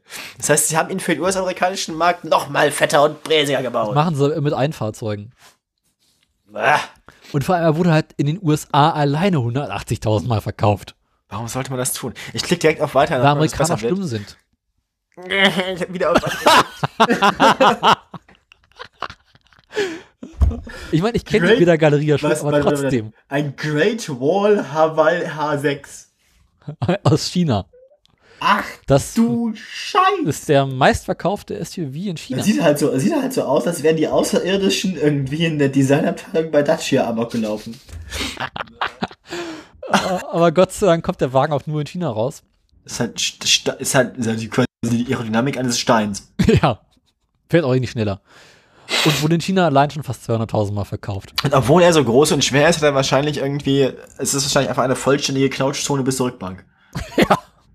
Die strukturelle Integrität von diesem Auto ist wahrscheinlich, Oh. Und vor allem ne, haben sie nirgendwo, sieht aus wie Italien platziert. Sieht mit, den, mit der Wand dazwischen, also dieser Haus.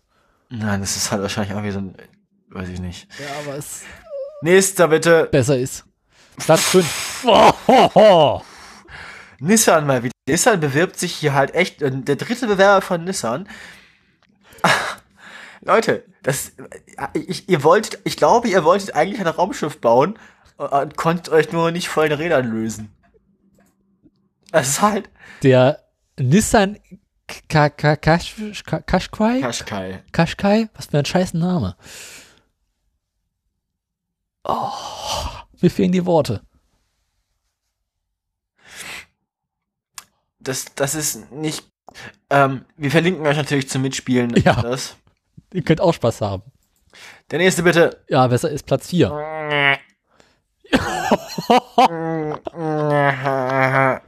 Und weil sie sehen halt alle irgendwie gleich aus, aber alle unterschiedliche. Scheiße. Alle, alle unterschiedliche ist genau. Also die Frage ist jetzt, was ist die, der, der werbeste Haufen Scheiße, genau. Das ist Hyundai Tucson. Tucson, genau. Tucson ist dasselbe. Ganz, ganz, ganz schlimm. Über 223.000 Mal verkauft. Oh Gott. 223.000 arme Menschen auf dieser Welt müssen damit durch die Gegend fahren. Oh, Wieso? Oh, oh, VW. Und dann diese Ah. Farbe. Bist du schon auf Platz dieser 3? Gütergrill. Ah, das geht doch nicht. Einfach so ein Streifen aus Metallic vorne drauf und das nennen sie Kühlergrill. In der Mitte kommt das VW-Logo. Ach, du bist schon bei Platz 3. Ja, Der VW Tiguan. Oh Gott. der war ja eh schon immer nicht schön, aber das hier übertrifft jetzt alles. Diese Frontleuchten, das kennst du direkt. Und das ist schon die neue Generation. Oh Gott. Weiter bitte. Weiter Platz 2. Oh Gott. Toyota RAV4. Mhm. Aber in einigermaßen rund gebaut und den kann man fast sogar anwenden, finde ich. Sieht halt irgendwie so ein bisschen aus wie so ein etwas überdimensionierter Ford C-Max oder C-Max. Ja, auch da irgendwie ein Eindruck, sie wollten das Auto eigentlich als Zweitürer halb so groß bauen, dann ist ihnen irgendwo ein Vorzeichenfehler passiert. Die, vor allem wollten sie den Wagen eher so als kleinen Van rausbringen. Und dann irgendwie so falsche Federn eingebaut und dann plötzlich war der Federweg größer und haben sie es als SUV verkauft. Und zwar stolze 308.000 Mal. Oh Gott, Kinders, kauft euch doch mal endlich auch richtige Autos. So, kommen wir nur zum Supertrumpf. Platz 1.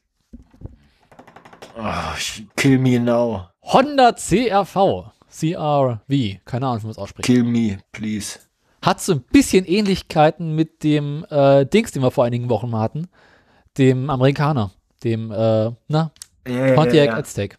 Das Ding hier sieht doch auch schon wieder aus wie für den amerikanischen Markt. Leider nicht. Also jetzt mal so von der Seite, ey das geht doch mal gar nicht, Kinders. Das, wer- wer kauft sich freiwillig so ein Auto? Ich meine, wer, wer lässt sich erniedrigen, damit durch die Gegend zu fahren? Spannende Frage. Ah, Leute. Echt mal. Bis eben hatte ich Hunger, jetzt ist mir schlecht. Daniel, das war, ein, das war eine wirklich, wirklich, ein richtiger Downer jetzt zum Ende. Ich empfehle die Top Gear Folge dazu, wo sie verschiedenste neue SUV testen. Alle sind echt schlimm. Alle sind gleich schlimm und James May fährt ständig mit dem Falschen. Und vor allem, sie stehen am Anfang ja auch in diesem riesigen Feld aus SUVs, die Ja. einfach alle gleich aussehen. Und sie unterhalten sich darüber, welcher jetzt welcher ist und werden sich nicht einig, weil sie einfach alle gleich aussehen. Ja. Alle bauen dasselbe Auto, verkaufen unter anderen Namen. Das ist alles ganz, Das ganz. ist alles schlimm, aber es ist eine sehr, sehr schöne Folge. Und zum. Schluss fahren sie irgendwie ein Rennen durch den Wald mit irgendwelchen Wohnmobilanhängern dran. und es kommt halt überhaupt nichts durch. Und ich glaube, äh, der Gewinner muss die nach dem Wohnmobil, nee, der Verlierer muss die nach dem Wohnmobil verbringen, In seinem eigenen, das er Genau. was er mitgebracht hat. hat. Hätte haben sollen. Jetzt spoiler die Folge nicht. Das ist Kürzlich. Der Verlierer. ähm, wo wir gerade bei Damen waren, kommen wir jetzt. Zu den Aktien. Lass mich eben das Aktien-Jingle raussuchen. Wenn ich es finde, wo ist es denn? Äh, war das? Nee, es war was Immer anderes. diese, einmal mit Profis, ne? Immer diese Vorbereitung. Ja, du hast es so spontan gemacht. Deswegen komme ich immer nicht hinterher. Mach jetzt. Wir sprachen ja gerade schon über schlechte Nachrichten. Schlechte Nachrichten gibt es diese Woche auch von, wie angekündigt, Tesla. Ähm, letzte Woche habe ich schon gesagt, na, wartet mal lieber noch damit, bis ihr Tesla- Tesla-Aktien kauft. Die sind jetzt zwar schon, also bei der letzten Folge 380 Dollar, aber vielleicht fallen die ja noch weiter und werden noch günstiger. Ähm, die Aktie hat sich nach der letzten Aufnahme bis Ende Oktober, also noch für ein paar Tage auf diesen 280 Dollar gehalten, ist dann aber innerhalb äh, zwischen, also zwischen dem zwischen dem 1. und 2. November ist sie nochmal gefallen von 278 auf ganze 256 Dollar. Oh Gott. Ja. Ähm, weit erholt hat sie sich nicht. Im Moment liegt sie bei 259 Dollar und 45 Cent. Äh, Euro, Entschuldigung, alles in Euro. dasselbe. 260 Euro im Moment. Ich sage jetzt nochmal, wartet lieber noch mit dem Kaufen. Vielleicht fällt sie noch weiter. Der nächste Bewerber. Ähm, über Volvo hatten wir beim letzten Mal gesagt, um den 28. Oktober rum, wir standen da so bei 167, 166 schwedischen Kronen. Ähm, ist dann Anfang November in der ersten Novemberwoche nochmal gestiegen auf 168 äh, Kronen. Seitdem immer wieder gefallen auf jetzt aktuell 161, 70 schwedische Kronen. Durchwachsener November, durchwachsene erste Novemberhälfte für Volvo bisher, würde ich sagen. Aber noch nicht so ganz so auf dem absteigenden Ast wie Tesla aktuell. Ich liebe Katastrophen. Und ich liebe Peugeot. Jetzt Peugeot. wie weniger ist. Au ja, Peugeot bei der letzten Folge bei 20,25 Euro stieg dann Anfang November unerwarteterweise auf ungefähr 20,77 Euro, 20,61 Euro und befindet sich quasi seit dem 7. November im freien Fall. Ist jetzt bei 18,92 Euro. Aha. Also wirklich einfach so, es ist einfach so eine relativ waagerechte Linie, am Ende ein kurzer Anstieg und dann wirklich so ein rapider Abfall innerhalb von ein paar Tagen. Also sie ist, am 7. November stand sie bei 20,61 Euro und sie steht heute, drei Tage später, bei 18,92 Euro. Eigentlich gibt es keine Gewinner, aber ähm, die Deutsche Post hatte in der Zwischenzeit mal eine schöne hohe Phase. Bei der letzten Aufnahme waren wir bei ungefähr 39,10 Euro. Ähm, von der Post hatte ich mir viel versprochen, auch wegen des Street Scooter Projekts. Ich hasse diesen Namen immer noch. Ja, Ähm, grauenvoll. die Post war dann Anfang November in der ersten Novemberwoche bei 40 Euro, 19, 40 Euro, 19, 40 Euro 22, also um schon ein paar Prozent gestiegen. Ist jetzt wieder ungefähr da, wo wir sie zurückgehalten hatten, also wieder im 39er Bereich, 39,20 Euro zur Stunde. Ähm, die Deutsche Post also fast das einzige Unternehmen, das im Vergleich zur letzten Aufnahme nicht verloren, aber leider auch nicht gewonnen hat. Damit würde ich sagen, entlassen wir euch in die nächsten ungefähr zwei Wochen und wir freuen uns darauf. Ähm, wollen wir noch? Wollen wir noch sagen, was das Thema sein wird? Mach erstmal das Jingle Scheiße aus. aus. ja, besser ist. Ah. Also, ähm, dieses Mal noch eine kleine Abschlussrunde. Dieses Mal noch eine kleine Abschlussrunde. Ähm, einige Sachen, die wir ankündigen wollten. Also, Oh Gott, jetzt kommen die Ankündigungen. Hausmeisterei. Hausmeisterei. Wir sind noch so gut in Zeit. Wir sind so gut in Zeit, wir haben noch so viel Zeit, deswegen haben wir uns gedacht, wir machen jetzt nochmal, wir haben uns gedacht, wenn unser eigener Podcast jetzt endlich funktioniert, machen wir noch andere Sachen. Genau. Ähm, wollen wir mit dem Pottwichteln anfangen? Genau, äh, fängst du an oder soll ich anfangen? Fang du an, erzähl du, du wolltest uns da anmelden. Das war deine Idee. Das stimmt, ich habe das verbockt. Ja, äh, es gibt unter Podcastern jedes Jahr zu Weihnachten oder in der Weihnachtszeit diese Tradition, sich äh, gegenseitig zu bewichteln. Wer das Wichteln kennt, in anderen Bundesländern nennt man das als Jewel Club. Allerdings äh, gibt es keine Geschenke im materiellen Sinne, sondern man äh, schenkt sich gegenseitig Podcasts.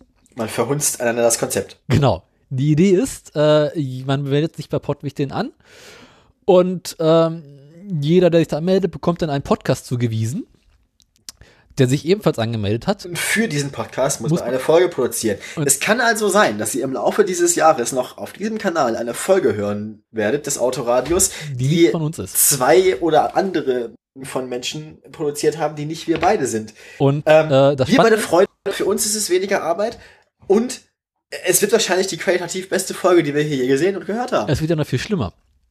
Wir müssen für einen anderen Podcast Eine, eine Folge, Folge produzieren. produzieren. und zwar in deren Stil. Ich sag mal so, Das heißt, wir müssen uns vorher in den Podcast ich, ich habe es einarbeiten. gerade schon erwähnt, ich liebe Katastrophen. Ja. Äh, Und äh, das noch viel Schönere ist, damit ihr unter nach Weihnachten auch noch was zu tun habt und nicht einfach nur die ganze Zeit Gänsekeule fressen müsst, äh, dürft ihr hinterher auch noch erraten, wer diesen Podcast gemacht hat. Weil wir dürfen ja nicht sagen, wer das war. genau, genauso dürfen wir euch nicht sagen, welchen Podcast wir gemacht haben, Zumal wir es noch gar nicht wissen. zumal wir es noch gar nicht wissen. Und Ähm, äh, das im neuen heißt- Jahr wird es dann die Auflösung geben. Wird es dann die Auflösung geben? Das heißt, im neuen Jahr könnt ihr dann ähm, auf unsere Anweisung bei irgendwem anders, ihr drei Hörer, äh, nachhören, was wir für die produziert haben. Genau. Wenn ihr es nicht bis dahin selbst gefunden habt. Und äh, bei uns hört ihr denn das, was die für uns produziert haben. Wir freuen uns auf jeden Fall drauf. Noch unbekannte Menschen, die uns den Podcast produzieren werden. Menschen Ähm, sich zwangsläufig diesen Podcast anhören. Falls ihr das hier in eurer Vorbereitung hört, Mein Beileid. was Daniel sagt.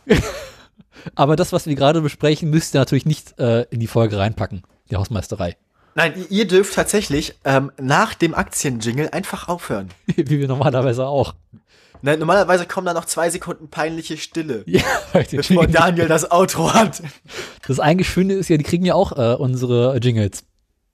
Und wir müssen die Inklusive, benutzen. pein, inklusive peinlicher Stille. Eigentlich, bräucht, eigentlich bräuchten wir einen Jingle peinliche Stille, wo einfach, das ist einfach nur Stille. Das ist nicht ein Audio-File, an dem nichts ist. Du musst es abspielen. Du meinst was wie so ein Cricket zu Tumbleweed? Einfach leer. Einfach ein, ein leeres File. Einfach so. Es passiert nichts. Nein, nicht statisches Rauschen. ja. Ja. Hintergrundstrahlung. Genau. Äh, weißt du übrigens, warum wir so gut in Zeit sind? Mir ist gerade aufgefallen, ich habe ein Thema vergessen. Das Thema. Was war, was war das Thema? Äh, war ein Nachrichtenthema, es war nicht weiter wichtig, ging um CO2-Ziele und Diesel. Ja, okay, wissen wir eh alles. Alles ist scheiße, die Welt wird untergehen. Das Thema war auch sowieso lang, weil ich habe keine Ahnung, warum ich das genommen habe. Egal. Äh, Äh, ja, Ich glaube äh, nicht. Also wir sind einfach so gut in Zeit, weil wir uns dieses Mal äh, rangehalten haben. rangehalten haben. Ähm, eine Sache habe ich noch. Ähm, ich wurde ja irgendwann gezogen. Mich kann man äh, irgendwann noch in einem anderen Podcast hören. Ach je. Nämlich äh, bei Puerto Partida kann man mich nochmal hören. Oho. Weil ich Herr. hatte mich da, genau, ich hatte mich da, der, der, der, der Frank, den wir ja auch schon mal als Gast hatten, der hat da mitgemacht. Hörer. Ach nee, zwei. einziger Hörer. Der hat da mitgemacht. Die Hälfte unserer Hörerschaft. Ähm, der, hat, der hat da mitgemacht und der hat ein Rätsel nicht lösen am Ende der Folge, weil er sehr unter Zeitdruck stand. Ähm, dieses Rätsel wurde in derselben Folge als Qualifikationsrätsel recycelt. Ich konnte dieses Rätsel lösen und habe mich beworben. Das war das erste Mal, dass ich mich beworben habe. Ich habe es richtig gelöst und ich wurde direkt bei meinem ersten Versuch ausgelost. Das heißt, ich darf da jetzt mitmachen.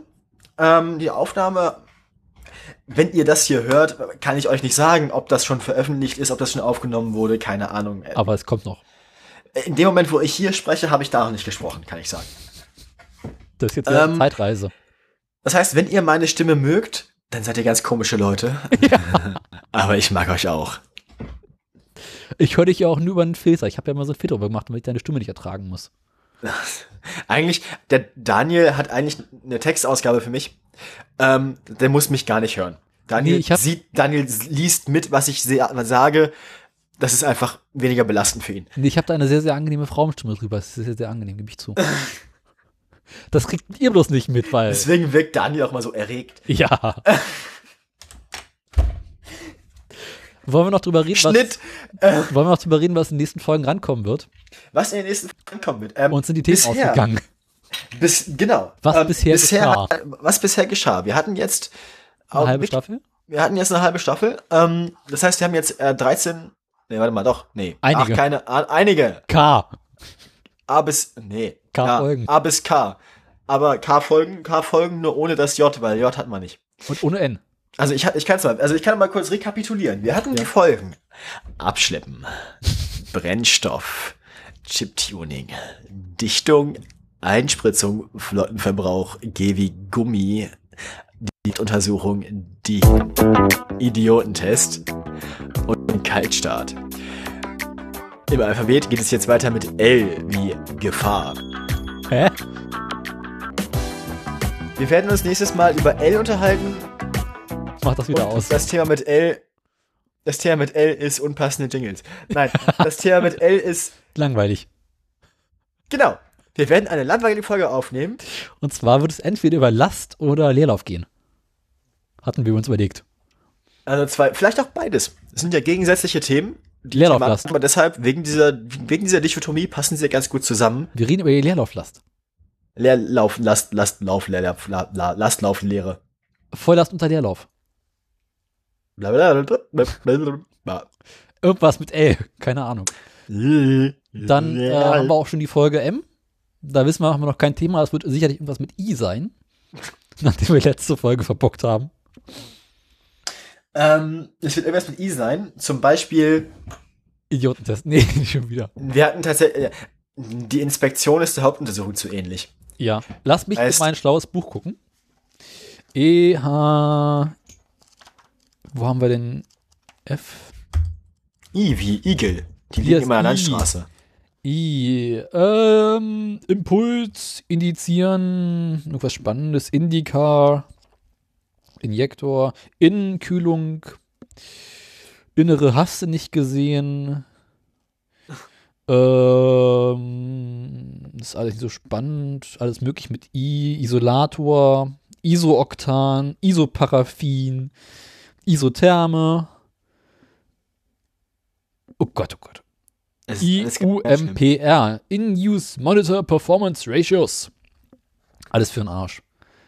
Ansonsten kann ich nochmal wunderbar, wundervoll in die Wikipedia schauen. Dort wird uns mit I der sogenannte Industriemotor angeboten. Oder Intelligent Car Initiative. I wie Intelligenz. Das gefällt mir. I wie Idiotie. Ansonsten, was habe ich sonst noch? Äh, ist alles doof. Fahr Idiotentest. Hatten wir nicht schon? Äh, ps- ich hatte von, wir, wir hatten doch von der ganzen Weile mal diese wunderschöne Liste. Erinnerst du dich? Ähm, wir hatten mal eine Liste, aber ich bin mir nicht mal so ganz sicher. Ich kann mich hatten vor Ewigkeiten mal diese Liste, wo wir einen ganzen Satz Themen rausgegraben haben.